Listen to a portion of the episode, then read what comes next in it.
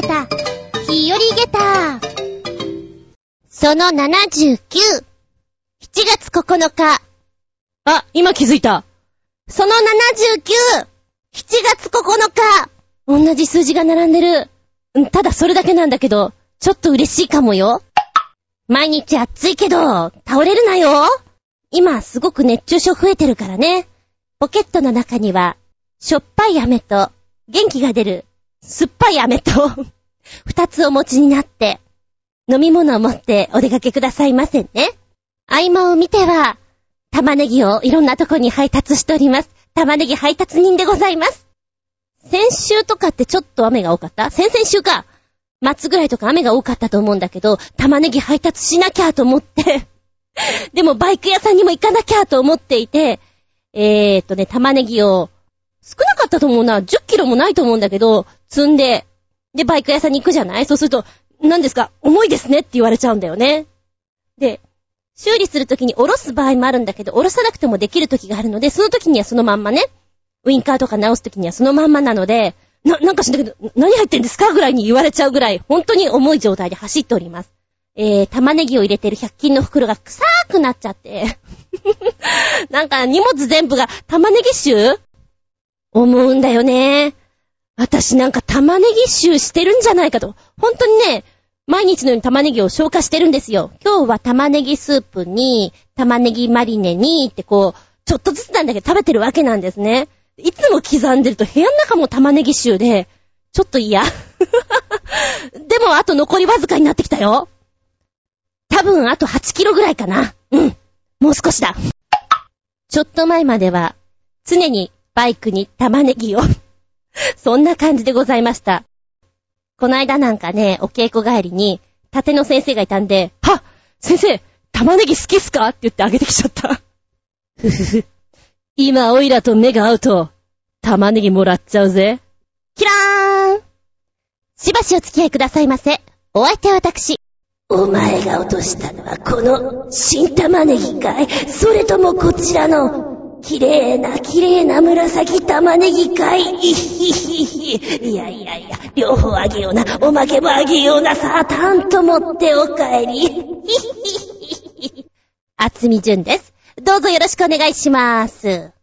この番組は、ちょあへよ .com のご協力へて放送しております。おとといってさ、七夕でしょ？七夕って何か食べるものあったかなって思ったの唐突に。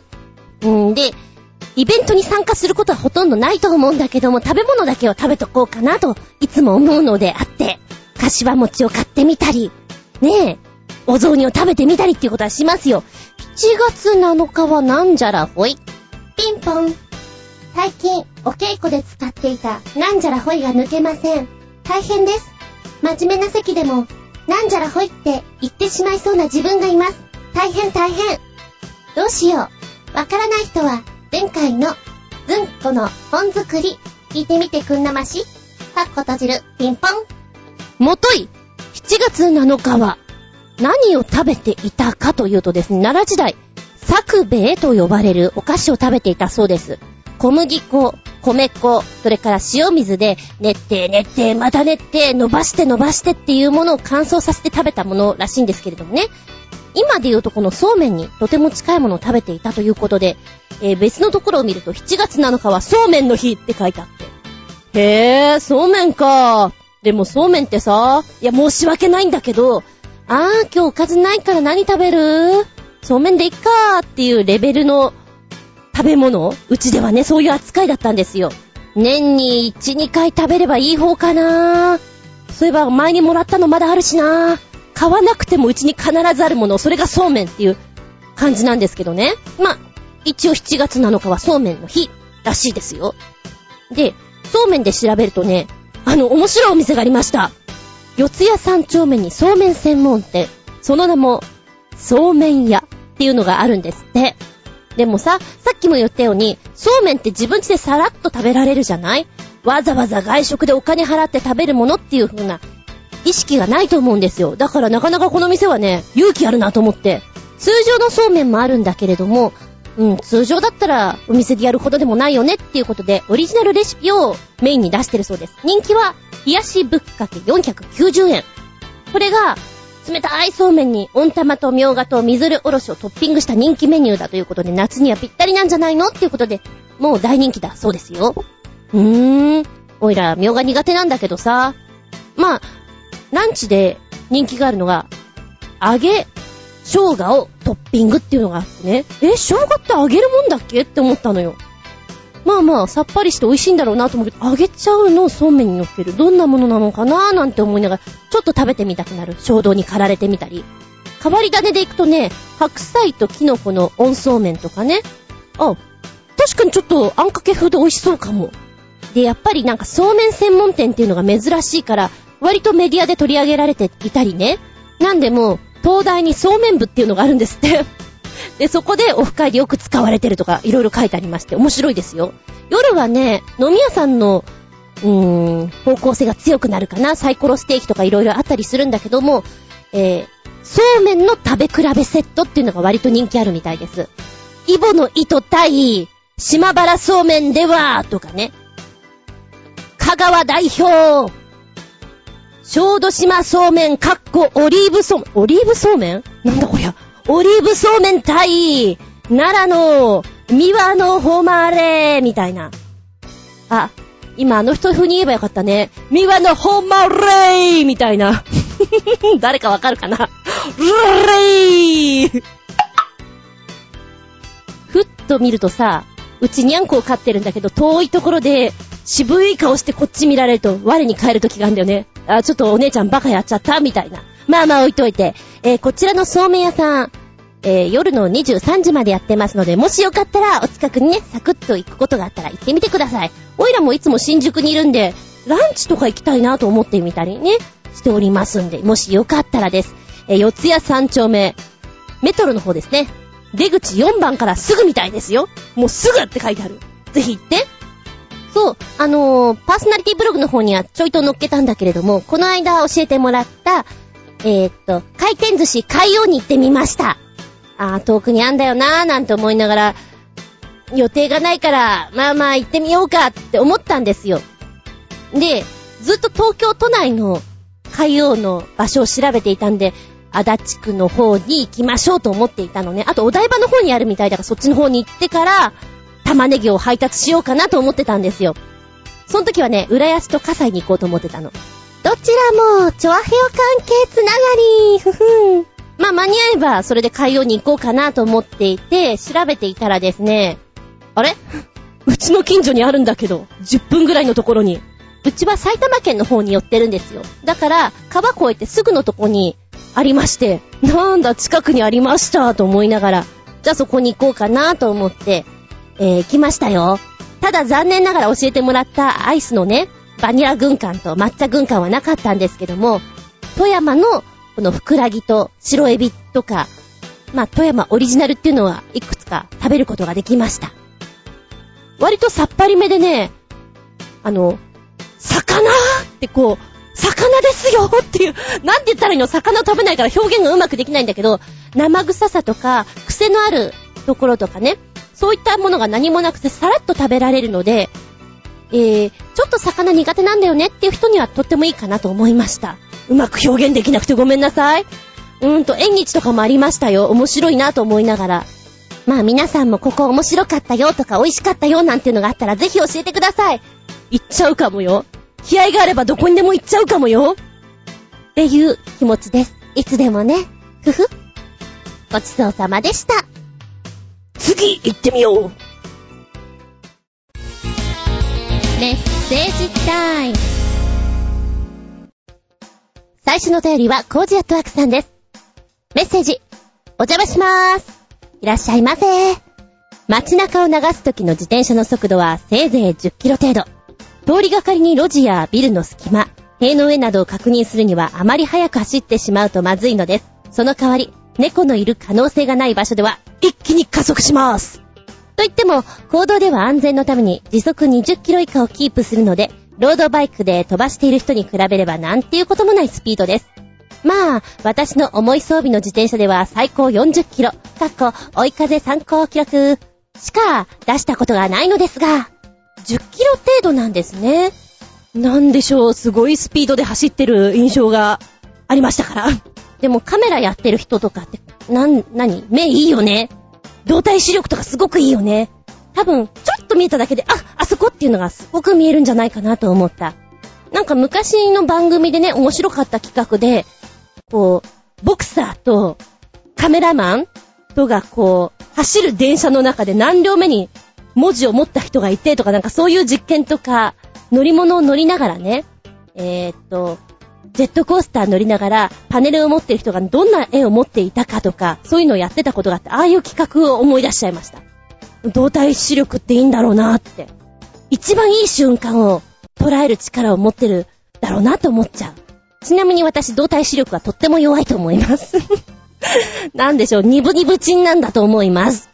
あ、でも、この間ね、こう、同じようなルートを走ってる自転車の方がいて、早かったんですよ。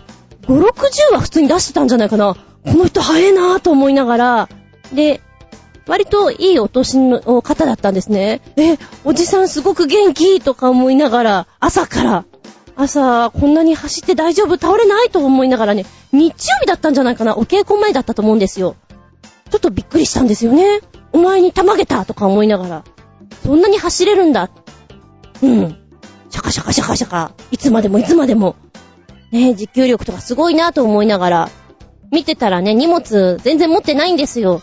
で、自転車にこう、ドリンクをつけてるのと、背中のとこにちっちゃいポケットがあるのね。あそこから携帯をちょろっと出して、走りながらそれに、お、それは、それはしまって、しまって危ないからって。私も見たら私も危ないんだけど、おじさんが気になって気になって、だってめっちゃ早いのにさ、そういうもの出してるから、すげえなーとか思いながら見ておりました。はい。私も自転車乗ってる時には、いろいろね、自転車乗りながら食べたり飲んだりしてましたけど、あの速度では、もうすごいの一点張りです。うん。話を元に戻して、えっ、と、こう、普通に走っていてね、え？こんなとこに猫いるか？っていうとこにいることありません？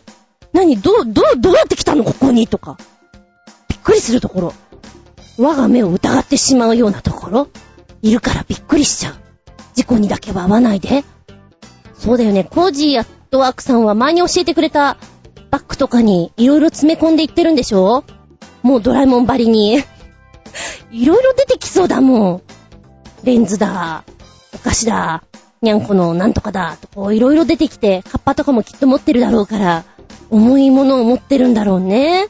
うーん、それを持ってチャリでコギコギしてると、いい訓練だね。いい運動してると思うよ。毎日毎日。まあ、チャリ乗ってるのもあるだろうし、水分もすごく取るんだろうね。そのカバンの中には ペットボトルも何本か入ってたりするんだろうね。うん、熱中症だけには気をつけてくださいね。シャカシャカシャー。交通事故も、シャカシャカシャー。正方形店をやっていた画廊の前のケーキ屋さん、井出美杉野。展覧会でテンパっていたらしく全く気づいていませんでした。ずんこさんの番組で知って作品を買ってくれた近くの画廊のオーナーとお茶をしてきました。ムースがむっちゃ美味しいし、隠れ家っぽくていいのですね。あれで秋関町の客があんなに列を作っていなければな。い や、やっぱ並ぶんだ。そっか、行ったんですね。美味しいですよね、あそこは。ポイントは、やっぱり、朝一番に行けってことだと思います。ね、開店と同時に入れば、商品もたくさんありますから、おすすめですよ。ひんやりとしたあの空間は、今暑いじゃないですか。すごくクールダウンさせてくれるのにいいんじゃないかなと思います。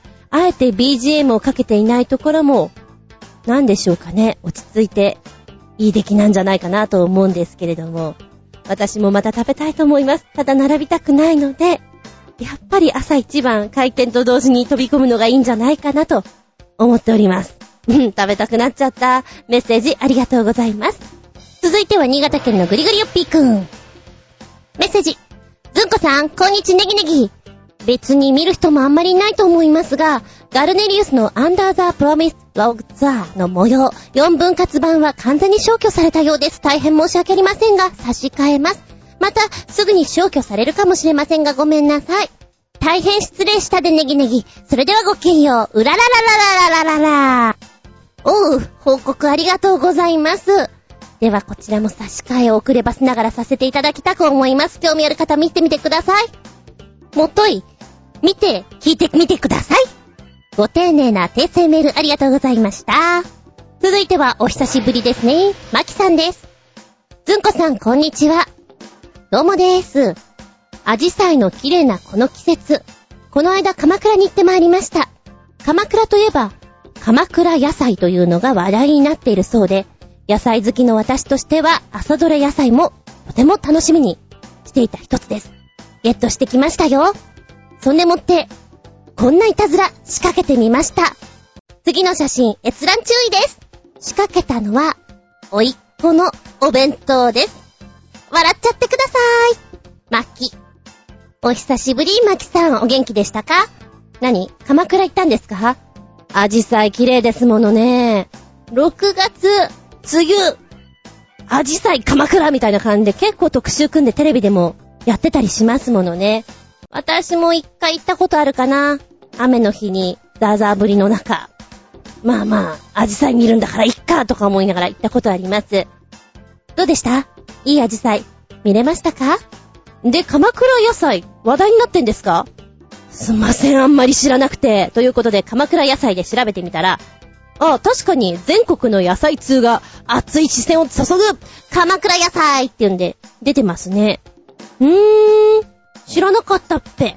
鎌倉野菜とは、まあ、その名の通り、鎌倉近辺で採れた高品質の野菜ということなんですけれども、えーと、作った方が、もう生産者が直接売りに出してるということで、とても新鮮なものを手に入れられるということで話題になってるみたいです。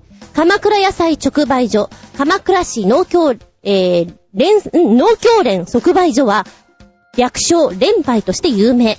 毎日約40種類の旬野菜が並んでいて、鮮度や独特な味を求めて都内の一流シェフたちがこぞって仕入れをするということなんですって。うーん、だからやっぱり朝一番に行かないといいものは手に入りませんよね。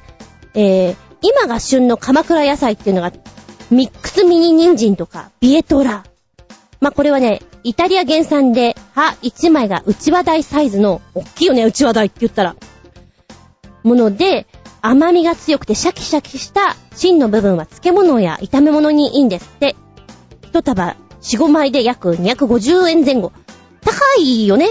高いけど、珍しいのもそうだし、やっぱり誰が作ってるのかってわかりやすいのもね、嬉しいですよね。なんだこれ知らないな。スイスチャードって何？株によって色が異なる鮮やかな色彩の葉と、シャキシャキとした食感が人気。ほうれん草と同様におひたしや炒め物に。へぇー。ダークロッサ。なんか、ハリーポッターとかの中で呪文で使えそう。ダークロッサーみたいな。ねえよ、そんな呪文は。えーこれサニーレタスの一種で、ひらひらとした葉っぱと鮮やかなワイン色で、サラダがたちまち鮮やかになって、パーティーとかにいいですよね。なんか人が集まる時にはいいんじゃないでしょうか。そんなものがあったりする、この約40種類何が出るかわからない朝どれですよ。鎌倉野菜。うーん、安くはない。だけど、いいんじゃない？面白いんじゃない？よし、じゃあ、このマキさんの2通目のね、閲覧注意のやつ。タイトル、大人人参。大人人参？うん。まあ、開いてみると、ポチッと押すと。ん？えっとね、これ、私のブログに載っけていいかな？うーん、おと、お、おっとなえっと、なになにこのいたずらは、おいっ子のお弁当に作ってみました。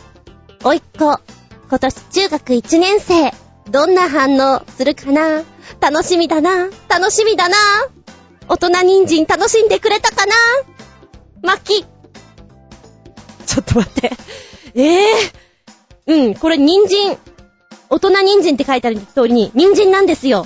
で、えーと、口で説明しましょうか。まあまあ、あの、男性です。お弁当は男性って感じです。あとは、まあ、見てください。見てくださいって、あの、一応許可取りますね。まあ、大丈夫だったら、あの、ブログの方にアップしときますけど、うん、ちょっとアップの仕方考えますね。そうか、すごいな。中学生のお弁当でこれか。どうかな私だったら引く。うん。あの、この手のネタが好きな子と、そうじゃない子に分かれるから、私はこういうの得意じゃなかったので、引く。2キロぐらい引く。ザサーって。どうかな？この子はどうだったのかな？反応知りたいですね。うん。で、あと、さ、もう一通来てるね。これも読んどこうか？あ、言い忘れました。ちなみに、ただ人参を入れただけだと味がないので、一応塩味をつけてみました。細かいディティール演出は私が、手を加えたのは娘が、そして最終的にお弁当に入れて味をつけたのは妹がやりました。三人の力で作った素敵なお弁当です。ずんこさんも食べてみますか？巻き。三人で何やってるんですか？仲いいですね。女三人仲良くお弁当作り。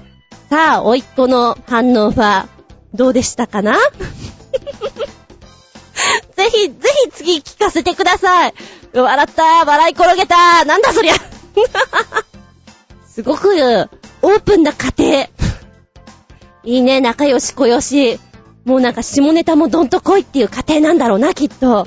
ありがとうございます。だいぶ笑いました。笑い転げました。下駄。5つあげます。リンゴン。えー、っと、じゃあ、次、行こうかな。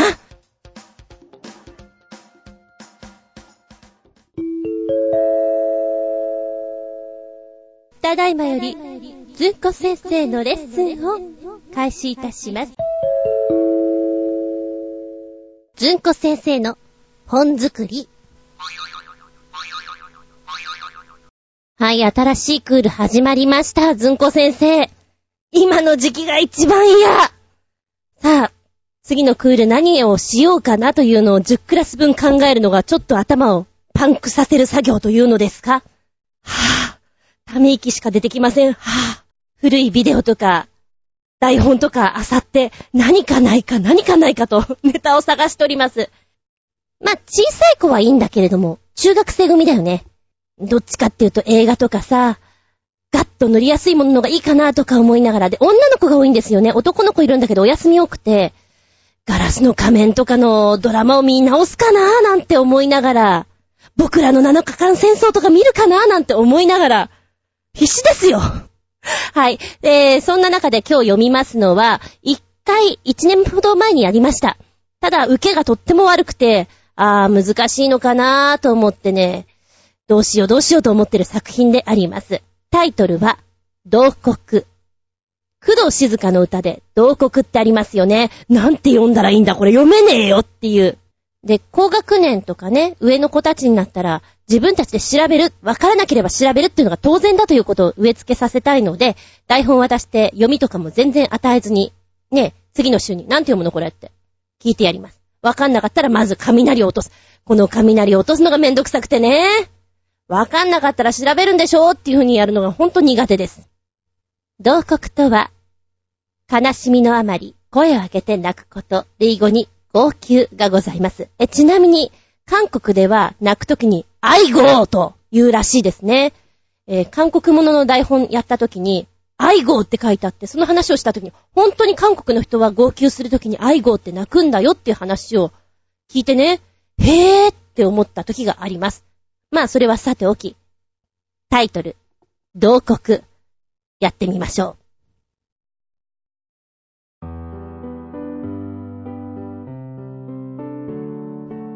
これが本当のことよ。嘘だ。嘘だ。嘘だ、嘘だそんな、あいつが裏切ったなんて、そんなの、嘘だ事実よ。受け入れなさい。裏切ったな。裏切ったな。この心、踏みにじったな。父さんと同じ。ったんだ。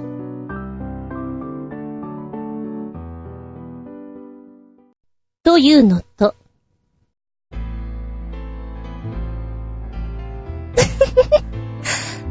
これが、本当のことよ。嘘だ嘘だ嘘だそんな、あいつが裏切ったなんて、そんなの嘘だ事実よ。受け入れなさい。切ったな。裏切ったなこの心踏みにじったな父さんと同じで裏切ったんだまあ、前半部分がどちらかというと、性の心の動き、押し込める感じで、後半の方がどう、バーンと外に弾け出す感じでやってもらったものなんですけれども、やってもらったっていうか自分でやったんですけれども、まあどちらとも取れる。で、何があったのかを自分で考えないと、薄っぺらいものになるので、そこを考えてよって言って、時間与えたところ手を挙げたのが一人だけだったんですよね。もったいないなぁと思って、その子はね、銅でやってました。前に進み出る感じでやってましたね。うーん、私だったら、本質的には性の心の動きっていうのは好きなんで、前半の方が大人っぽさが出るんですけど、そこに小悪魔らしい女性の言い方を入れてあげる方が好きかなっていうことで、やるのがいいかな。もし演出をつけるとしたらね。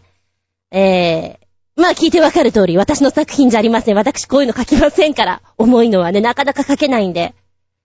で、書いてくれた方は、どっちかっていうとね、文学系好きなんですよ。シェイクスピアとか好きな方なんで、ああ、なんか本を読んでると、パターンが見えてくるような感じがいたします。うん。ずんこ先生、ここから先は、どうしようの本作りで結構悩むところです。何かいいネタあったら教えてくんなましいな。つうことで、ずんこ先生の本作り、作ってないけどな。あは、って感じでーす。ではお便り行こうか。ゴジアトラクさん。この木何の木？この木何の木気になる気になる気になる気になる気になる気になる気ですから。ふぅ。あ、ごめん。なんかこの言葉を聞くと歌わなきゃいけないような気がしてね。いかんいかん。はい。元に戻ります。お邪魔しまーす。この木何の木七光の木。実際に見たら弾くかも。では、ゴジアットワーク。お？何のことやら？ということで、ポチッと押しますよ。ポチッと押すと、ん？タイトル、あ、ちょちょちょ、なんかが画像が、よっこいしょ。すごい綺麗だ。七色に輝く。気になりすぎる木が実在する。え？すげーえ、これ木だよね？おちょ、ちょっと真面目に読んでいい？これはですね、木なんですけど、木の幹がですね、すごく鮮やかなんですよ。な、布かなんかを巻いてるわけじゃないよね。黄緑だったり、オレンジっぽかったり、えー、このグリーンも深いグリーン、渋い抹茶色のグリーンとか、こう、いろいろね、あって、それが幹にダーッとこう色がついてて、えっ、ー、と、虹のような鮮やかな七色の色彩を持つこの樹木は、レインボーユーカリと呼ばれているもので、ハワイのマウイ島からニューギニア、パプア、ニューギニア、フィリピンのミンダ、ミンダナオ島、インドネシアなんかにかかる北半球に存在している。北半球に存在しているペイントじゃなくて本物だよ嘘だー嘘だー嘘だすごいな、これは。うわぁ、でも何本もある。え、こんな水色とかもあるんだ。すごーい。ファンタスティックな色合い。だよおー おーなんでしょう、我が目を疑うびっくりたまげたっき。たまげたよーたまげたたまげたげた5つびっくりしたな、ついでにもうちょっと調べたよ。えっ、ー、と、このレインボーユーカリなんですけれども、樹皮のカラフルな色は剥ける時期が違うことで変化するんだって。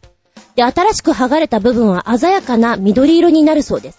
時間が経つにつれて樹皮の色が徐々に青から紫に変化し、その後オレンジから栗色に変わるということで、色合いで剥けた時期がわかるんだね。すごい素敵。生で見たらいいよね。よし。ちょっと、ん知り合いでハワイに住んでる人いるから連絡取ってみよう。見たことあるか聞いてみよう。今思ったのがこのレインボーユーカリ、チョコレートにしたらとっても素敵になると思う。いや、チョコレートでレインボーユーカリをイメージしたものよ。抹茶味とかこう、なんていうの、キイチゴとかを混ぜてですね、また食いしん坊始まったと思ってるでしょう。いいと思うんだけど、レインボーユーカリチョコレート。誰か作ってみなよ。素敵だよ。いやーなんか面白いね。画像もいっぱい出てくるんで、もしよかったら見てみてください。レインボーユーカリー素敵タタッタタッタタッタ、タタタタタタタタ。これわかる人にしかわかんないけどね。レインボーつながりでした。ジュディ・ガーランドは可愛いよなあの三つ編み最高だよなコージアットワークさん。素敵なレインボーありがとうございます。続いては新潟県のぐりぐりよっぴーくん。ずんこさん、こんにち、ネギネギネギ 増量してる。えー、っと、さて、台湾に今撮影した写真をもとにリアルなラテアートを描けるマシンがあるとか、ちょっと前までは人が描いていたのに、これじゃあまるで写真の域に達していて面白みもないかもね、かっこ笑い。それではごきげんよう、ジェラララ。ララ、ララー なんでしょうね。いつもと違うとなんで笑えるんでしょうね。不思議ですね。えーと、ラテアート。はい、ポチッとしてみてきますと、うん。台湾なんですね。台湾のラテアートが、今じゃこんなにリアルになってるんだよっていうことで、ネバーまとめから出てきてます。もう、写真だよね。写真をそのまんま、ラテのアートとして出てくるから、すげーとは思うけど、一回で確かにいいかもしれないな。で、どこで飲めるのかっていうのが、台湾のファミリーマートなんだって。で、下の方にね、教えてくれたサイトの方の下の方に動画が見れます。1分40秒。どんな風にこれが出てくるかっていうのが見れますんで、もしよかったら見てみてください。ただ、写真撮って、機械にそれを入れて、まあ、それ通りにこう、機械が動いていくので、うーん、一回だよね。やっぱり一回飲んだらもういいかなと思うんだけども、人が絵を描くところで、そんな技があるのかっていうのを生で見れたりすると、やっぱりすごいよなって思っちゃったりする温かみとか、いいよなって。だからやっぱりそっちの方が何度も飲みたくなるんじゃないかな。あのね、一回、上野の方でカフェに入った時に、ラテ、パンダラテを頼んだらですね、テンプレートみたいなので粉を振りましたって感じで、あの、アートを描いてくるんじゃなくて、粉を振りましたってやつだったんですよ。がっかりしたことがありまして、がっかりだよ。もう、っていうのは前お話ししたかな？それと近いんじゃないかなと思います。ただ、そういうものだよっ、そういうものが出てくるんだよって言ったら、それはそれで楽しめると思うんだけど、やっぱり生で見たいよね。でも、うん、実際ね、この写真がこうやっていくつか出てくるんだけど、あ、こんな風にリアルにできるんだっていうのは、実際見たらたまげちゃうと思う。で、お友達にサプライズとしてあげる分にはすごく楽しめるんじゃないかなと思う。ああ、台湾に行く人、これから旅行に行く人とかは、ちょっとサプライズでお友達とね、ねえねえ、ここちょっといい？つって、写真パッと撮った記念のやつをラテにして、これ飲んでみなよってやったら面白いかもしれない。新婚旅行でも何でもいいけど、ネタとしてはいいんじゃないかな。日本にこれが来るかな？日本のファミリーマートに来るとしたら、何かイベントごとの時に、どこどこ店で来ますみたいなことをやるんじゃないかなと思うんだけどね。うん。まあ別にファミリーマートとかじゃなくてもね、原宿がいいかな。原宿表参道的な人がいっぱい集まるところで、一杯500円ぐらいで、このアートをやってあげると、お客さんの食いつきが違うんじゃないかなと思う。あー、スカイツリーとかでもいいや、スカイツリーと一緒に写真を撮ったのを今飲めますよみたいなのでやったらいいと思う。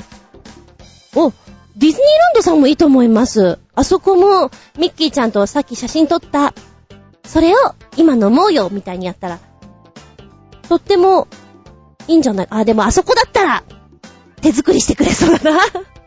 ちゃんと書いてくれそうな気がする。まあそういう風にやったらね、企画としてはとても面白いんじゃないかなと思いますね。ああ、ラテを飲みたくなりますね。そんなこと言われたらね。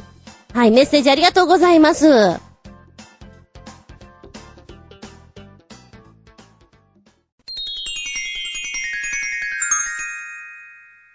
シッピンアウトタイムはい、今日のテーマは、追う履物靴とか靴のようなものでお届けしたいと思います。うん、タイトル長いよね。大学の頃に言われたんだよね。フロントマンってね、お客さんの腕時計と靴をまず最初に見るんだってって。まあ、その時には、へー、そうなんだ、ぐらいにしか思ってないんだけれど、大人になってくるとわかるもんね。確かにそうだなみたいな。で、私すごい貧乏症なんですよ。貧乏症で、で、靴をちゃんと履けばいいものを、かかとをすって歩く癖があるのかな。だから内側に擦り傷がすごくできてしまうんですね。で、まあ、スニーカーだったらそんな問題ないんだけど、革靴とか、パンプスとか入ってて内側にスインとこう白くなってしまうんですよ。で、えっと、銀座とかで働いてた時、だいたいヒールものを履かなきゃいけない。ヒールで黒でみたいなちょっとシックなものを履いたりするんだけど、しょっちゅうこう真ん中のところがね、白くなってしまうんで、悔しいじゃないですか、すぐ買い替えるのが。だから何を使ってたか、マッキー。あれで色を塗っていたさ。そしたらね、銀座のママが、やっぱり当時は、私も若い頃そんなこと考えていたけどさ、貧乏っぽいよねなんていう話をしてくれて、すいません。私今やってます。すいませんって心の中で思った。言えないから。まあ、あの、カウンターの中に入ってればいいかななんて思っていたんで、その辺はやっちゃってましたけど、今思うと、あ、貧乏症だったなって思いますね。今もやっぱりね、あんまり高い靴を買おうっていう人じゃないんですよ。いいじゃん、履ければっていうタイプなので、高いものを買った時に傷んだりするとすごく悔しいですよね。なんでじゃあみたいな。いや、傷むよ。ちゃんとお手入れとかね、洗ったりしなきゃ傷むんだと思うけど、それが悔しくてね。まあ、もっぱら私は安い靴専門で、えー、通販で買ってます。めちゃくちゃ安いの買ってます。えー、それすっごい素敵。どこで買ったの？通販です。何かわいいね。どこで買ったの？通販です。みたいな。しかも安いやつ買ってるから、あんまり言えなくてね。うん。仲がいい友達とかには言ったりするよ。これいくらいくらなんだって安さ自慢はするけどね、その程度。子供の頃さ、いや今もそうなんだけど、紐を結ぶのがうまくできなくてね、靴紐をうまく結べない子だったんですよ。で、今も、なんかね、結んでも結んでも取れるやつってない？接着剤でつけようかって思うぐらいイラッとするやつが、ブーツがそうなのかな？うん。で、冬場は、どうしても足をカバーしたいんで、ブーツ系を履くんですよ。安いやつよ。で、バイクに乗っていくわけなんですけれども、その靴紐がよく取れてね、肩結びとかしちゃうんですけども、子供の頃は結ぶのがうまくできなくて、あの、ペリペリってマジックテープのやつ。もうあれ愛用ですね。マジックテープ最高大人もあればいいのにって思っちゃうぐらい。で、大人もあればいいのにって思うのが、あの、ほら、2、3年前に流行ったさ、かかとのとこにローラーがついてるやつ。あれ、すごく乗りたかった。乗りたかった。履きたかった。なんて楽しそうなものがあるのでございましょうと思った。まああれでさ、怪我する子いっぱいいたんだろうね。ここでは禁止ですみたいな張り紙がいろんなとこに貼られたものな。うん。キックボードもそうだな。ここは禁止みたいな。でも、私ね、バイクに乗る前はだいたい走って駅まで行って、また次まで走ってっていう、走るのが基本だった人なんですよ。時間がいっぱいいっぱいになっちゃうので。だからこの靴があったらどんなに便利かと思ったね。いいなって。でも大人用ないんでしょ。多分、私のサイズで言ったら子供用でも履けるような気がするんですよ。頑張れば 22? 通常で2.5なので、うん、22だったら6年生ぐらいのサイズってそのぐらいでいけると思うので、ありそうな気もするんですよね。履きたいな、でもうまく進めなさそう。あれを履いてる子を初めて見たときびっくりしたね。何？が起きたの？みたいな。うん。あれはちょっと乗ってみたい。ああ、で、笑い話でいくと、私はあんまりこう名前を覚えない人なんです。イメージで覚えちゃう人なので、コンバースってあるじゃないですか。で、コンバースのハイカットの赤のシューズが可愛いなと思って、いいないいなと思っていたんですね。で、友達と話すときにね、自慢げに話したんでしょうか。私ね、コンバット欲しいんだって言って、なんか、コンバットって言うと何を思い出しますか？やっぱあの、医薬品のコンバット出てきません？ねえ、あの黒い子たちのコンバット。なんだそ、あれをね、しばらくコンバット、コンバットって言ってたような気がする。自分でコンバスって言ってるつもりなんでしょうね。で、誰かに正されて、え？あーみたいな、ちょっと恥ずかしい思いをしたことがありますね。コンバットじゃないんです。コンバースなんです。あの、お星様マークが可愛らしい。でも実際履いてると、ハイカットな部分、急いで脱ぎたい時にすぐ脱げない。ちょっと面倒なやつです。あー、コンバットで言うともう一つ、戦争ものだね。映画。そっちも浮かぶけどね。で、子供の頃で行くと、ズックって言ってませんでした？私だけですか？いや、そんなことはないよ。小学校の頃とかは、ああ、汚れちゃったから新しいズック買いに行こうか、みたいな会話をしてたような気がするんですよね。雨だからびちゃびちゃだね、ズック、みたいな。これ、なんか、オランダ語らしいです。で、オランダ語がなまって、ズックと呼ばれた。本当は DOEL で、リュ、リュック？なんじゃないかな？で、ズックの形からいくと非常に、あの、上履きを思い出すなって思うんですけれど、小中高大学あって、まあ大学とかはね、普通に靴で校内に入っていますよ。で、高校までは上履きっていうのがあると思うんですけども、指定の上履き？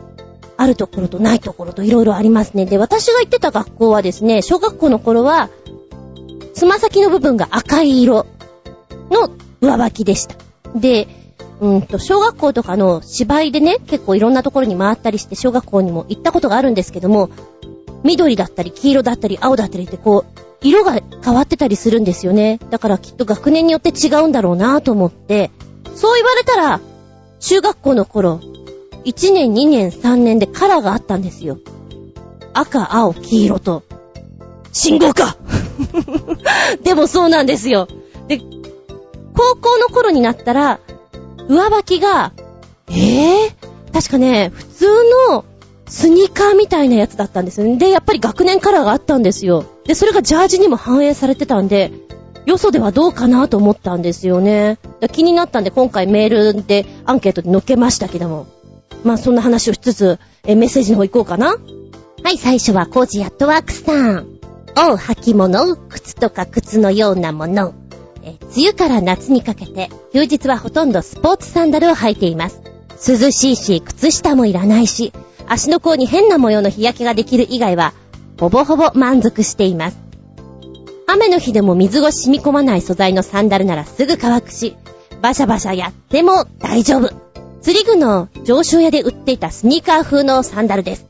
余っていた長めのシューレースに変えてみたら、ますますキッチュな雰囲気になって、なかなかでした。スポーツサンダルなんて聞いたの初めてです。っていうか私あんまりこう、いろんなものを知らない人なので、あれなんですけども、はい、教えてくれたところポチッと見ると、スニーカー風サンダル。あ、でもこれ2011年の情報なんだ。だからそんな前から出てるんだ。でもこれスニーカーにしか見えないけれど。ほうほうほう。えー、カラーバリエーションが結構豊かですね。で、見た目はスニーカーですね。これがサンダル風とはとても思えないんですけども、素材がそうなんでしょうか？あ、でも足の甲に穴がポツポツ開いてるから、うん。えー、っと、クロックスのスニーカー版っていうか、ちょっとパターン変えたものっていう感じですね。へぇー。あ、でもでも、スニーカーのスタイルがとっても可愛らしいと思います。あの、クロックスもびっくりしたんだけど、私。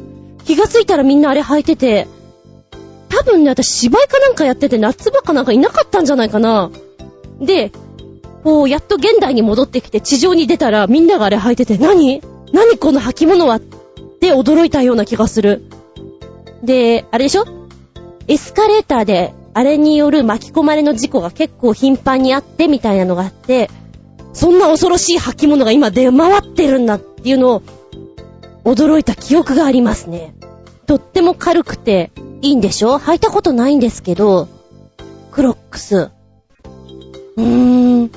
確かにね、こういうほら、甲のところに 風通しよくの穴とか開いてたら素敵な日焼けができます。水玉です。まあ、かわいい水玉模様。あ、でも、一足持っとくといいかもしれないな。こう、私バイクに乗るので、雨の日って、ね、この時期、もう濡れてどうぞの履物の方がいいんですよ。で、B さんとかだと、何かあった時に危険じゃないですか。って分かっていながらサンダルとか履いちゃってるんだけど、あ、これだったらなんかスニーカー風だしいいかもななんて思っちゃうな。お、ちょっと探してみます。ありがとうございます。で、新潟県のぐりぐりよっぴーくんはずんこさん、こんにちねぎねぎ !1、かっこ、中途半端バージョン。あ、中途半端なんだ。えっ、ー、と、さて、僕は靴にあんまりこだわりなんかないでねぎねぎ。ということで、意味もなく、靴紐の面白い結び方、いろいろでーす。それではごきげんよう。ゼララララララララララこれ長いな。えっと、まずはこれポチッと押すと、はい、来たよ。ライバルに差をつける、かっこいい靴紐の結び方、15。もう、そんなにいろいろあるんだ。これ図解されてます。世界中で老若男女すべての人に愛される靴といえば、スニーカーだスニーカーを選ぶときデザインやカラー、またブランドにこだわるのも悪くない。だが、真のおしゃれさんは、紐の結び方にこだわるんだぜ。上級おしゃれを目指す人に、朗報海外サイトで紹介されたかっこいい靴紐の結び方15が話題だよ。結構簡単でかっこいいぞ。これ簡単かな？すごいな。えー、例えば、はしごのように配列するもの、ジッパーの刃の部分を連想させるもの、靴屋のディスプレイでよく見かけるのがこのディスプレイというもの、ねじりがかっこいいツイスト、究極シンプルなものとかいろいろあるわけだ。15ね。あー。あ、これがタイトルか。うちは普通にこのディスプレイだな。多分買って、靴紐をほどくことがなく、そのまんまの状態で生活していくから、ディスプレイの結び方なんだ。このね、え、チェックボードっていうの？なんかこれすごいよな、なんだ縫ってるみたいな。紐も随分長くしてるな。面白い。こんなのあるんだ。ハッシュ。ほー。かっこいいのもあるしね。なんか一回結んだらもう二度と結べなさそうなのもあるし。ダブルバック。これ紐の色もね、いい感じに変えてあげるとすっごく可愛いんだろうな。ジッパー。難しそうほー。靴が好きな人はやっぱりこういうとこにこだわってんだろうな。今これを見ていて、うちのお姉ちゃんがなんか靴紐に小細工をしていた記憶がある。このほら、紐がちょろんと出るところに埋め込ませてなんかやってた記憶がある。詳しくは覚えてないんだけど、なんかやってたなっていう印象があるな。へぇー。こんなのいろいろあって面白いね。15もある。なんかね、見て試したくなるな。なんか途中で飽きそうな気がする。ツイスト。うん。この辺も、なんか、もうなんか縫い物に近い、編み物か。編み物に近い感じがする。よ面白いね。目立つよね、こんなのやってたらね。もしよかったらやってみて。ああ、一回ぐらいこういうの新しいシューズを買ってやってみるといいのかな？うん、そろそろ私の履いてる靴がダメになりつつあるから、通販で頼むときに安いスニーカーを買ってやってみようか。面白いかもしれない。キラーン。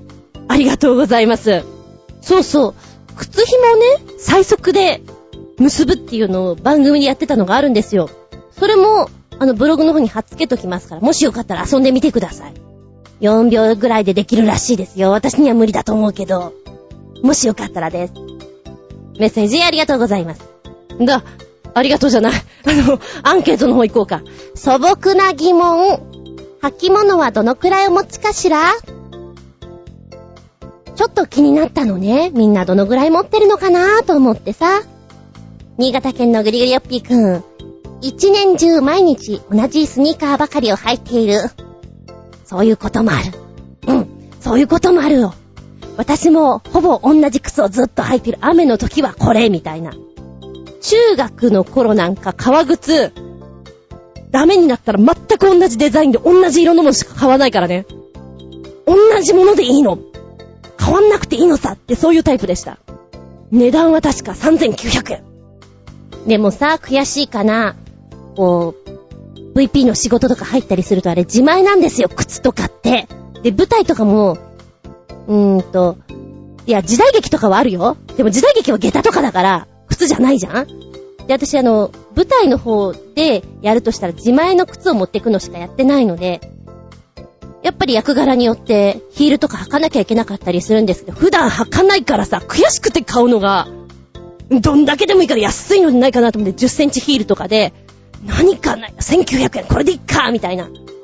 やりましたよ。靴を買うのが本当に悔しくてね。で、やっぱりこう、打ち上げとかパーティーとかに出るときに、それなりのもの履かなきゃなと思って、その時だけ用に買うんですけど、それ以来履かないから、あの、肥やしになってます。下駄箱肥やしに。捨てっちゃえよとか思うんだけど、悔しくて まだあります。多分ヤフオクとかで売れるんだろうな。売ってる人いるもんね。あの、履いて、履いてしまいましたけど、欲しい人、みたいなんで。なんかそこで売るのも悔しくて ほっといてます。じゃあ、コージアットワークさんは、履物はどのくらいお持ちかしら ?1 番3足以内、2番5足、3番10足以上。3です。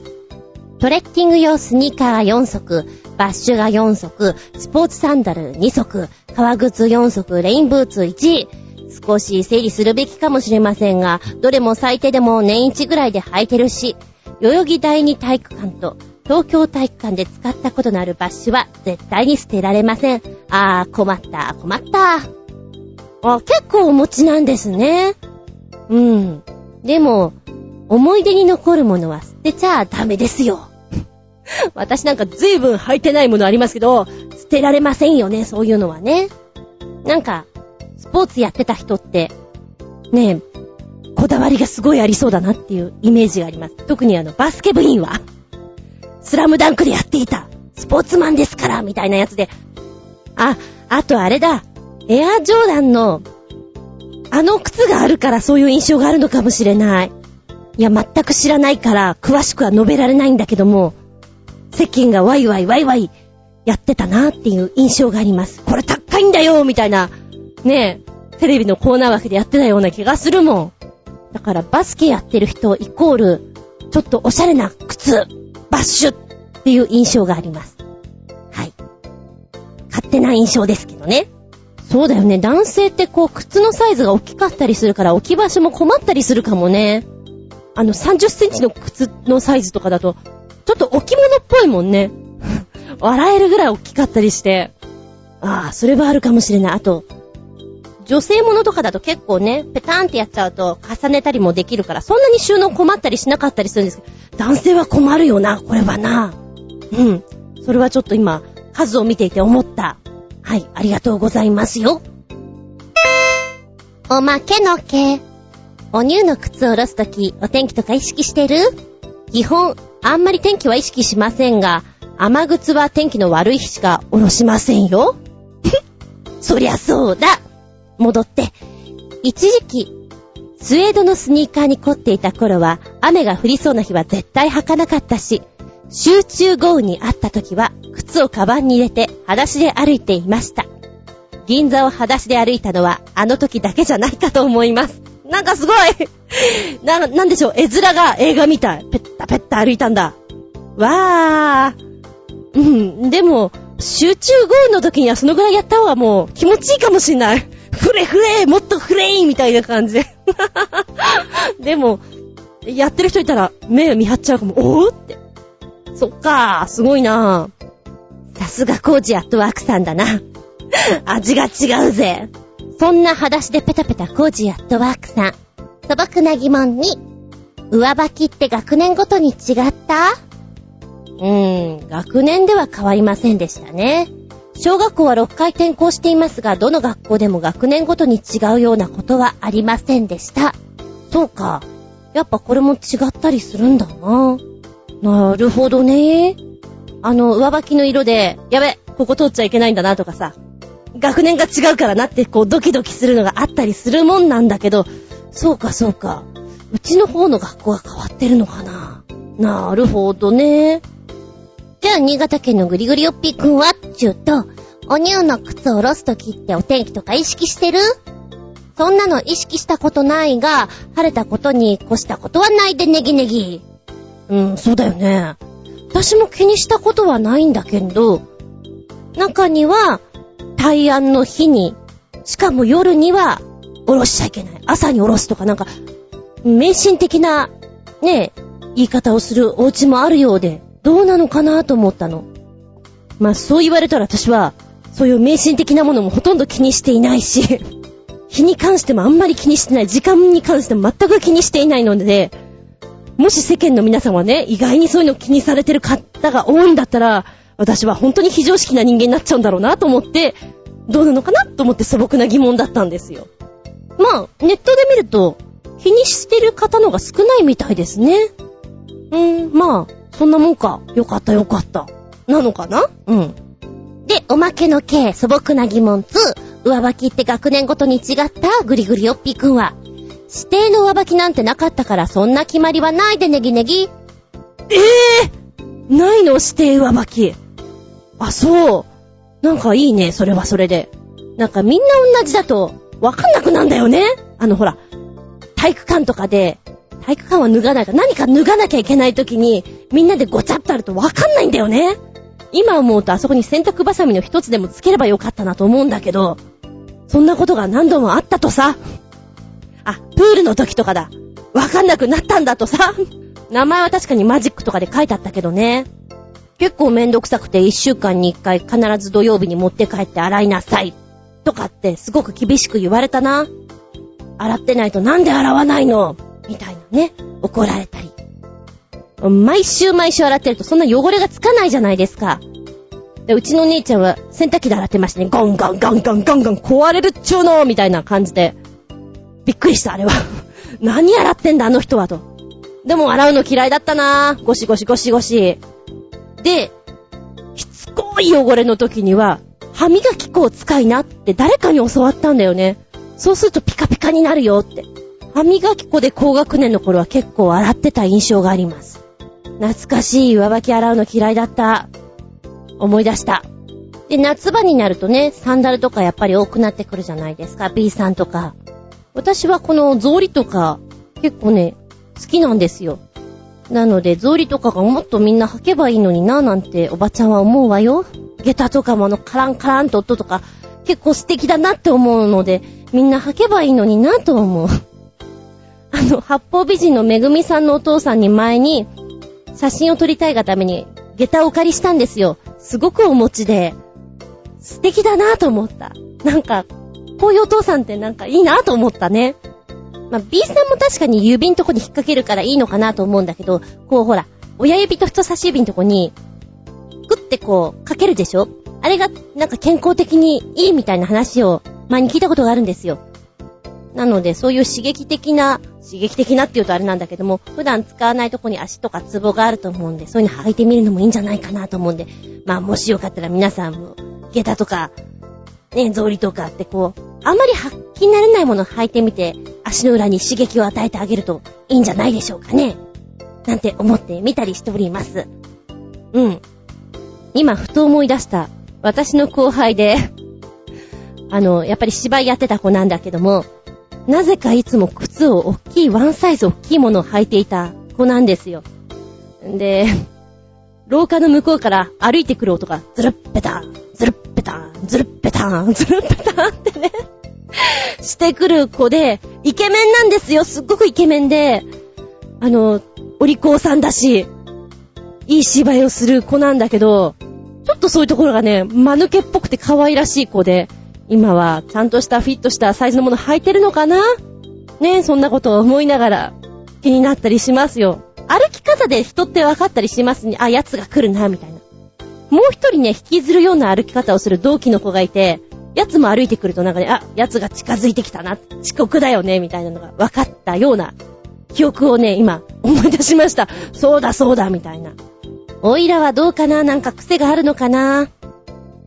まあ相変わらずかかとはね、ちょっと内側に擦れたりするんで、そういう内側にかけた歩き方してるんだろうなとか思いながら。たまにさ、かかとの音がカツカツ音がするもの履いたりすると、気分よくカツカツカツカツさせたりすることありますよ。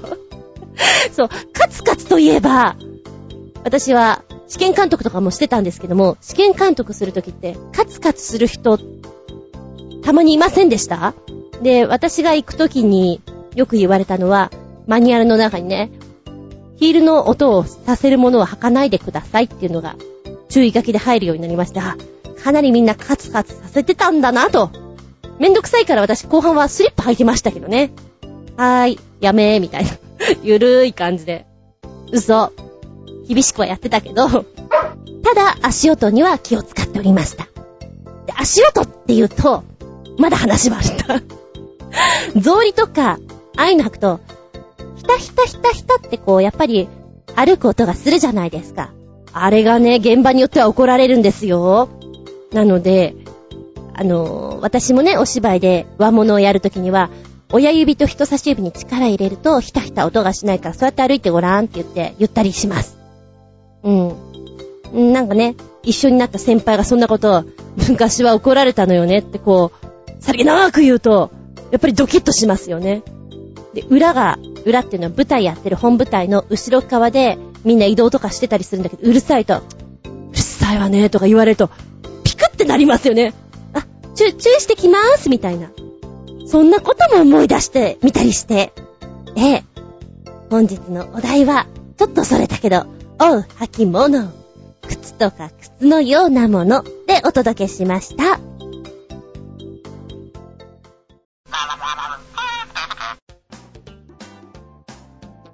んじゃまメッセージいきますよ。新潟県のぐりぐりよっぴーくん。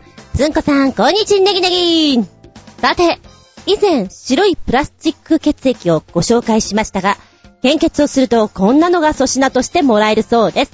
また、ロシアで献血をしたら、こんなのがもらえるとか、どれだけの血液を採取されるかは不明ですが、1回でこの箱1つ分もらえるとしたら、驚きです。まあ、日本では 400cc 程度で1万円以上の価値があるそうなので、これぐらいいただいても足りないのかもしれませんね。かっこ笑い。それではごきげんよう、ジェラララララララ。おー、白いプラスチック血液。なんか、懐かしい。さあ、どんなのがもらえるのかな？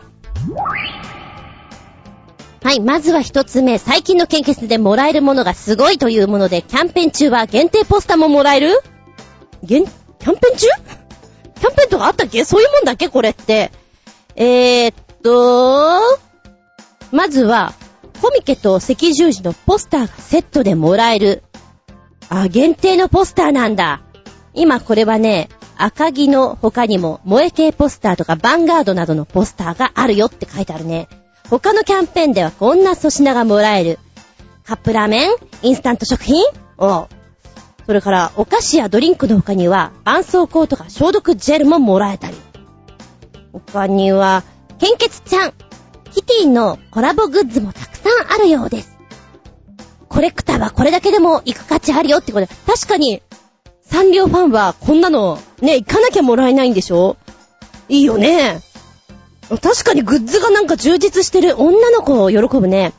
それから、他にも今は、漫画が読めたり、DVD が見れたりする、落ち着いた雰囲気の中でゆっくり、ゆっくりこう献血し、趣味に浸れるという空間。満喫だよね、要は。おやつ食べ放題、ドリンク飲み放題、満喫です。もう満喫です。場所によってはパンやアイスなんかも食べられると。で、イベントでタロット占いやハンドマッサージも。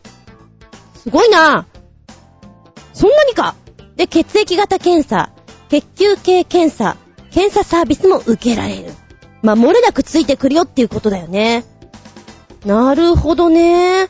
すごいかもしれない。私が行った時は、ジュースと、ちょっとおせんべいとかお菓子とか食べてきな、みたいな感じだったんだけど、今こんななのか。それはちょっと、どこへ行く？うん、献血しに行くになるだろうね。いや、ある意味いいかもしれないね。暇そうな人をこう捕まえるターゲット層がただ、入り浸りになっちゃうのかな？とは思うけれども。うん、なかなかアイディアとしていいんじゃないでしょうか。そして気になるもう一つの方。このロシアの方ね。ロシアの方はポチッと押すと、うんと、ロシアで献血するともらえるもの。出てきたよ。え、なになんかすごい。日本でも献血すると粗品なんかもらえるよねと。で、献血会場はジュース飲み放題、お菓子食べ放題っていうのは今言いましたけど、あります。ロシアでも同様献血すると、豪華食品セットえー、ロシアのサイトでは献血をした時にもらった粗品が公開されていた。大きな大きな段ボール箱に詰められた献血の粗品セットなんですけれども、その中身も充実1回の献血でかなりの食品ということで、何が書いたんだろう？ロシア語だからわかんないんだけど、まあ、ドリンクがあって、リンゴジュース100%かな？これ。えー、それから、ケロッグみたいなこれスナックじゃないかな。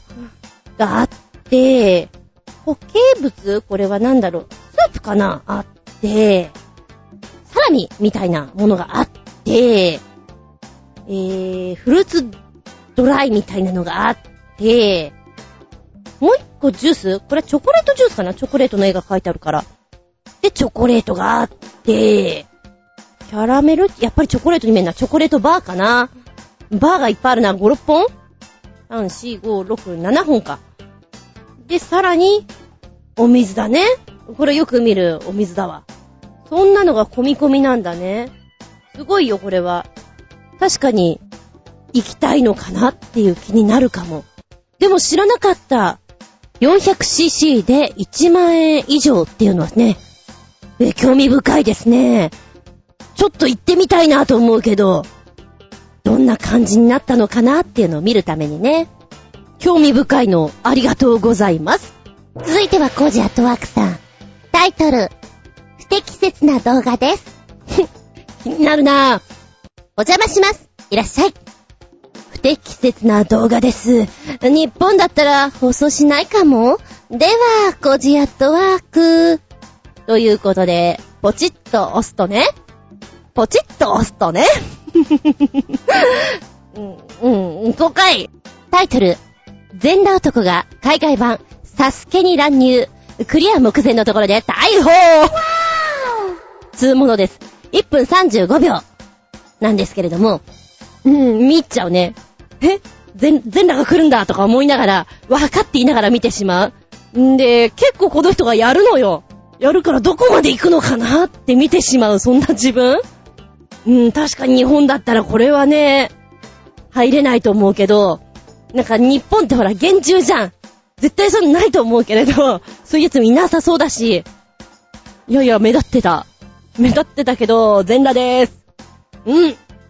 全裸でそういうことしないでくださいみたいな感じはします。はい。なんか普通にこの人洋服着ててもいいとこまで行けそう。余裕っぽい感じはする。えー、海外にもサスケあるんだね。面白そうだよね。やってみたいよね。クリアできないと思うけどさ。こういうの見ると、あー、なんかもっと、なんつうの、アスレチック的なものをやりたいな。あウォリアーダッシュ行きたいなって思ってしまいます。うん、怪獣先生忙しいみたいだからな。無理っぽいな、こりゃな。と諦めておる次第ですがね。いや、面白いの。面白いのって言っていいのかなうん、不適切な動画をありがとうございます。なかなか適切でしたよ。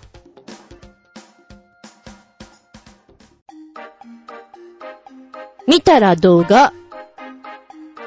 メッセージ。新潟県のぐりぐりよっぴーくんから。ずんこさん、こんにちネギネギネギネギ。え？ネギネギネギネギ。かっこ意図的に増量中。増えてるかな？さて、なんか早くも夏バテ気味なんで、意味もなくみんなご存知の短編アニメシリーズです。第1弾は CM でもおなじみ。おなじみって何？おなじみ、豆柴シリーズです。ちょこっと笑った？それではごきげんよう、ジェラララあ、ジェラララかっこ意図的に減量中。引っかかった、引っかかった悔しいよ。えー、こちら豆柴シリーズ。ねえ、かわいいね、これね。えーと、11分4秒。豆柴、全話一気見。これ何本あったんだろうか。ザクッと今見てたんだけども、1本がね、2、30秒なんだよね。やっぱり CM ものだから。で、見たことないのも結構あった。私が好きなのはね、ピーナッツ豆柴が可愛いね。で、一番最後の方になったら、こう、有名な方が出てらっしゃる。で、声がね、豆柴くんの声が、ラスト2話ぐらい違うんだよね。変わっちゃってるの。うん。なんか残念な感じ。で、英語バージョンとか、メキシコバージョンとかあったりして、いろいろあるんだ。全部これテレビでやったのかな？単に私が見てないだけ？でも面白い。で、このさ、うーん、豆知識をポロって言ってくれるのが、へぇー、知らなかった。面白いね。で、このね、英語バージョンとかやっぱり喋ったりしないじゃないですか。だ豆柴の声やってる子が、すごくたどたどしいんだよ。You know?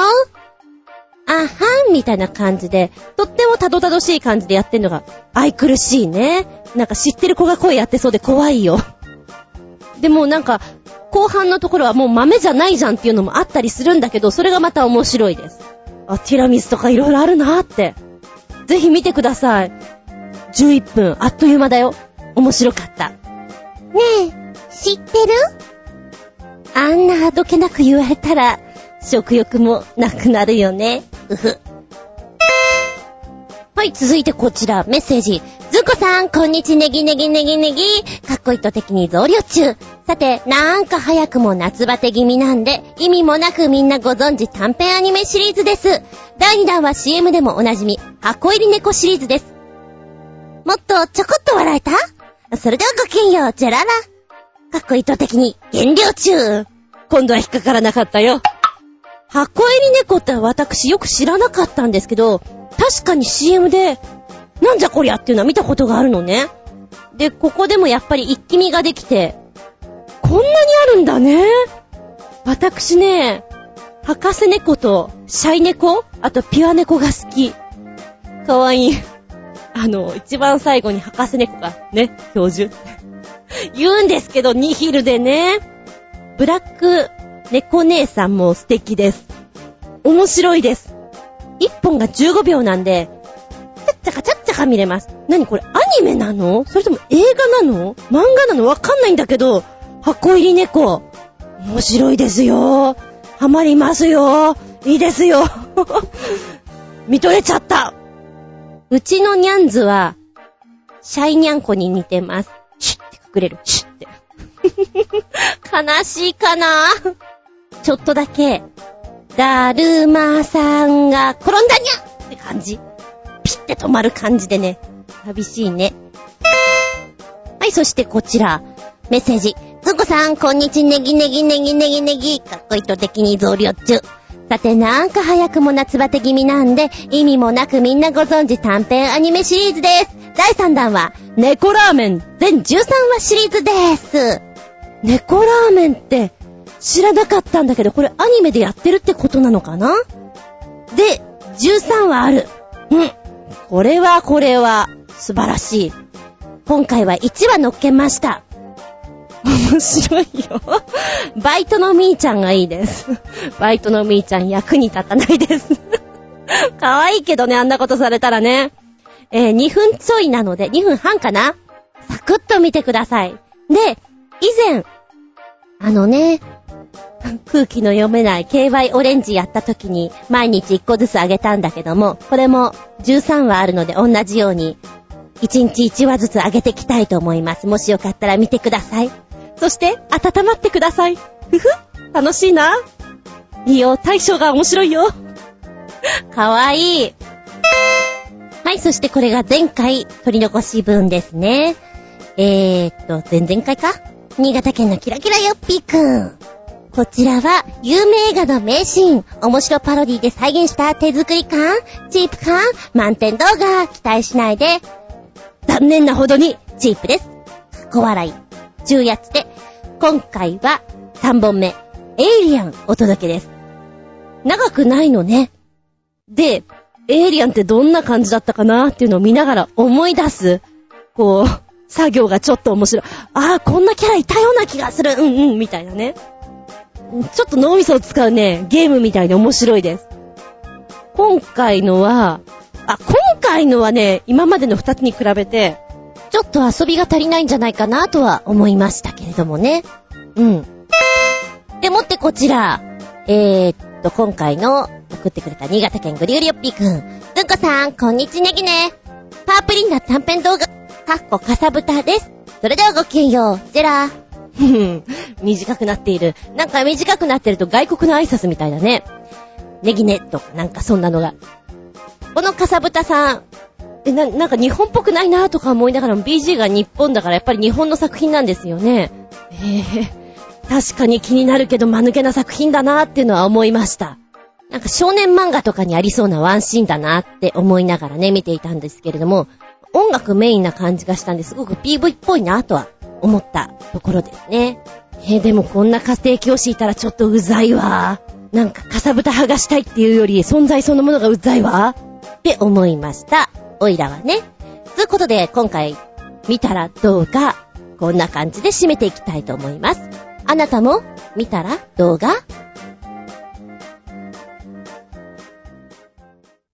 はい、メッセージ。新潟県のぐりぐりよっぴーさん。メッセージ。くんこさん、こんにちは、ネギネギ。うい、て、玉ねぎ。さて、以前1分間にどれだけ拍手ができるかのギネス記録保持者のおっさん、ケント・フレンチの超高速拍手映像を紹介しましたが、2007年に達成されたこの記録、1分間に721回の世界記録は、この度あっさりと塗り替えられたようです。ということで、新記録達成の映像をご覧ください。かっこ笑い。それではごきんよう、ジェラララララララ見たよふん。あっさり超えちゃったね。さっと。おー、しかも、この人結構お若い感じで、まだまだ伸びそうな感じはしますね。1分間ぐらいでどのぐらい行くと思いますか？あの721ももうわけわかんないと思うけど、この人も行くよ !1 分間、1分ちょいなんだけども、ぜひ見てほしい。自分でもこうやって、こうやってやりたくなるもん。ただただ、ハエですか？みたいな。ただ手をこう、もにょもにょしてるだけで終わっちゃうんだけども、これはなんか、なんか、やってみたくなるよね。カタカタカタカタカタ。うん、ドラムとかやってみたい。やってみたいじゃん、やってもらいたい。どんな風に手が動くのか、千手観音のようにできるんじゃないかと思っておりますけど、思うだけでしょうか。はい、ありがとうございます。え、ブログの方に貼っつけときますんで、もしよかったら見てね。元気でソング、やる気でソング。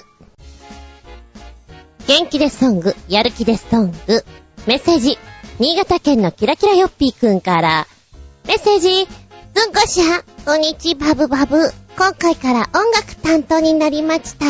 履き替えたおむつがすぐにぐしゃぐしゃになるような刺激的新作アニソンでーちゅー。アニメ、悪の花のオープニングで宇宙人の悪の花です。この曲、悪の花の4パターンあるオープニング曲をまとめたというが、ごちゃ混ぜにした歌詞もとてもユニークな曲です。2曲目はアニメ、水星のガルガンティア。オープニング曲で千原みのりのこの世界は僕らを待っていた PV フルバージョンです。スケールのでかい曲でちゅー。残りは取り残し分。えーと、1曲目。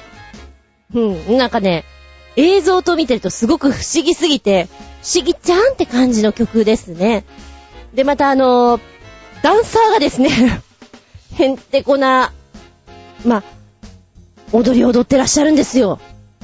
で、後ろ姿とかがなんだか妙に間が抜けていて可愛らしいというか、面白いというか、なんじゃって感じの、面白いなとは思います。で、この宇宙人さんの声が、またなんか変わってますね。声優さんみたいな声されてますね。うん。そのね、意外性っていうのもちょっとびっくりした感じで、まか不思議な曲な印象を受けました。ダンサーさんは、ああ、こういうのってすごいバレエとかやってる人なんだよなっていう基礎がすっごいしっかりしてるような踊りをされてるなと思いました。え、2曲目。こちらの、この世界は僕らを待っていた。ガラッと変わって、爽やかにスタートしました。いや、さっきのが爽やかじゃないっていうわけじゃなくて、あの、さっきがミラクルすぎて、まか不思議な世界から、爽やかな世界に飛んできましたっていう感じで、あ、オープニングにもってこいの広がり感だなっていうふうに思ってましたね。えー、みのりさんとても可愛らしく歌ってらっしゃるので、えー、耳に心地よく入ってくるのがいいんじゃないかなと思いました。で最近の曲によくありがちな、メロディーをつかみづらいとか、なんだかやたらと難しすぎてついていけないような曲と違って耳にスーって入ってくるのは本当になんか口ずさめるような曲っていうのは万人受けできていいんじゃないかなと思った次第でございます。はい、そして、新潟県のグリグリヨッピーさん。メッセージ。ずんこさん、こんにちネギネギ。さて、ガルネリウスのアンダーザプロミスフラッグツアーのフルバージョンありましたよ。音はいまいちですし、夜は回線が重いかも。まあ、あったってことでご報告いたしました。Hunting for Your Dream も、Angel of Salvation もフルバージョンで聴けます。お詫びのおまけとしまして、Voice from the Crying States ツアーの模様もどうぞ。ギターが一人多いスペシャルバージョンです。かっこ笑い。もう一人というのは、現ベースのレダでギターとして参加してます。でもってもう一つおまけ。ガルネリウスの今までの最高の演奏だと思える曲を一つ。それではごきげんよう、ジェラー。おー、これは、一番最初の方のメッセージの訂正の訂正版って感じだね。すまないね。いくつもいくつも。えー、っと、確かにフルバージョンの方、私も今全部を見てるわけじゃないんですけど、あー、音は確かに、こもっちゃってる感じはあるんだけど、全部、全部見れますよっていうのは嬉しいかもしれないね。だから、こちらも、興味ある方、見てみてください。そして、ギターが一人 今回に限り、もう一人お付けしまして、みたいなね。えー、スペシャルバージョンの方。これは38分ぐらいだったかなおまけの曲は、だいたい6分ぐらいです。エモーションライブということで、えー、ギターとの演奏から始まっていくのでね、盛り上がっていくんじゃないかなと思いますけれども、いつもね、バンドとかを見ていて思うんですよ。特にヘビメタ系とか見ていて思うんだけど、あの、首振ったり、頭振ったりするじゃない？ヘッドバンキングとかするじゃない？頭クラクラしないのかなって、すごく素朴に思うの。うん、ごめん。全然また見るとこ違ってごめんね。でもちょっとそう思っちゃったんだ。はい。はい、そしてこれ、取り残し分から、C&K のコンビのね、PV の方。今回は僕の天使という曲の方を上げさせていただきます。ここは本当に、本当に幅が広いね。こういう曲もやっちゃって、で、ユニークなのもやっちゃって、元気ソングも出ちゃってってんで、幅広くて面白い。で、今回の PV もすんごく優しい感じで、あの、ずっと見ていたくなる、次どうなるんだろうって見ていたくなる作品だなと思います。僕の天使、ちょっとお気に入りよ、これ。ということで、今回の元気でソング、以上、何、何曲だ、今回。まあ、そんな感じで紹介いたしました。メッセージありがとうございます。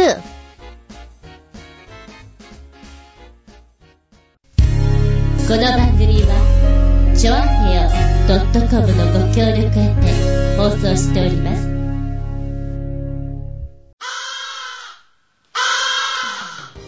はい、最後になりました。本日も長々とお付き合いありがとうございます。次回は、7月23日、その80でお聞きいただきたく思います。テーマはね、うん、これですにゃ。体に悪そう。でも、大好きでお届けしたいと思います。まあこれは食べ物だけでなく、運動でも何でもあると思うんですけどね。えー、この間話をさらっとしていて、ああ、これって体に悪いなって思ったのが、レーズンバターって美味しいじゃないですか。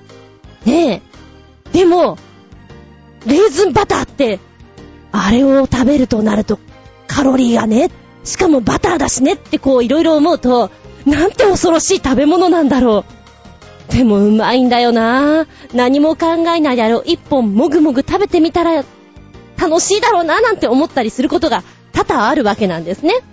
で、その話をちょうどしていたら、同じように思ってくれる人がいて、美味しいよね。でもあれは、薄く食べるんじゃなくて、ある程度分厚く食べると美味しいんだよね。そうそうそうなんですよ。体に悪いものってなんて美味しいんだろうって思いながらね。クラッシュアイスの上にあれをこう、綺麗に並べて、で、いただく。最高のつまみですね、とか思いながら。さらにもそうなんですけど、子供の頃、サラミは鼻血が出るから食べるのよしなさいと、何度も言われた。うまいよね、サラミ。一本。本当にこう、もぐもぐ食べたいと、何度思ったことかやってないけどさ。あとは、サウナと冷水。あれもね、医学的に、いや、心臓に負担かかりすぎでやばいでしょっておっしゃる先生もいますよ。でも大好き。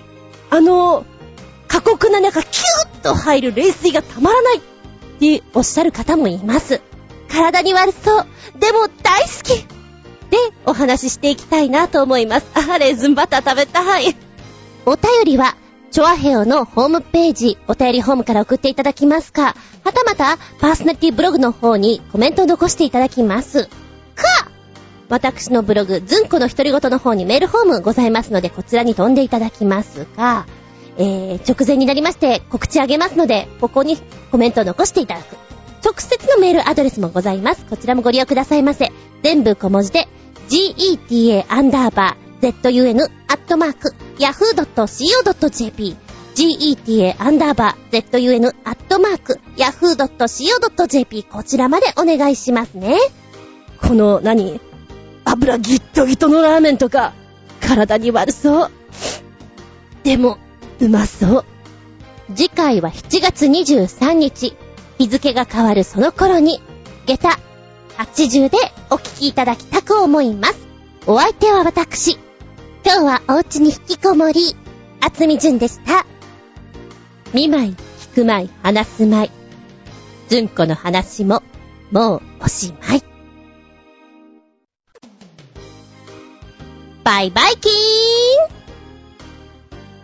はい、最後にメッセージ、新潟県のぐりぐりよっぴーさん。メッセージ、ずんこさん、こんにちねぎねぎ。さて、前回は大変身勝手ながら、私の好きな名シーンと題したコーナーを作ってみましたが、一回で終わらせるのは寂しいので、もう一回紹介させていただきます。今回僕がぜひともご紹介したいアニメは、浦安鉄筋家族です。短編アニメで全33話あり、素晴らしい回ばかりなので、全話紹介したいのは山々ですが、一応厳選5話をチョイスしてみました。あ、浦安鉄筋家族ってよくアニメにできたなぁと思えるほど、日本アニメ史上最低とも言える、お下劣作品なので、大爆笑か、ドン引きするかのいずれかでしょうね、かっこ笑い。全編あるアニメサイトも貼り付けとくので、興味があったら見てね。では、一応閲覧注意です。国会議員最低です。かっこ笑い。それではごきげんよう、ジェラララララララ。ちゅうことで、ドドンと教えていただきました。うん、うん、見た。あの、一本は短いんだけど、うんうん、あのー、これはあれですな。お母さんが子供に見せたくない系のアニメとして、昔から結構なんかあげられたりするじゃない。それに代表されるものじゃないかなと思いました。あー、なるほどなるほど。でも子供好きなんだよね、こういうのねって思いながら見ておりましたけれども、うん。ちょっと渋い、渋い感じで見させていただきました。皆さんはどうかな？お好きな方はぜひ全話見てみてください。おいらはね なんかキャラクターがどうもやっぱりお好みじゃないところはありますね。シュールだなとか思いながら見ておりましたけれども。短いのでサクサクは見れますね。でもこれも放送してたんでしょ？すげえなアニメ業界、いや、でもお坊ちゃまくんとかあの辺、お坊ちゃまくん？あの辺とかも結構似たり寄ったりだもんね。あ、だからまあまあ、放送できんのかって思いながら見ておりましたとさ。え、ちなみに、5選なんですけども、第3話、アントンナッツ、第21話、賠償、第27話、神話、第29話、汚れ、第33話、走れスジャータ、以上5選がおすすめされております。国会議員確かに最低ね。んでもってもう一つメッセージ来てたな。えー、メッセージ、ずんこさん、こんにちネギネギ。大変失礼しました。今さっき書いて送った私の好きな名シーンのアニメ、浦安鉄筋家族についてですが、内容に間違いはないと思いますが、アニチューブというサイトを紹介せずとも、前は YouTube にあったんですね。寝ぼけていたのか調べていたくせに完全に失念してしまい、メールを書いて送ってからようやくそのことを思い出しました。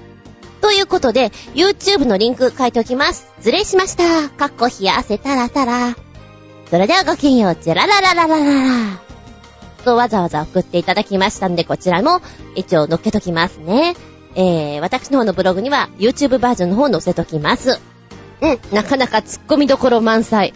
でもなんか昔のこういうギャグ系アニメっていうかには、なぜか全裸の主主人公の周りのなんていうキャラクターで全裸の子がいるよね。なんでだろうか。そんな気がする。うん。全裸系、子供に大受けです。はい、ありがとうございました。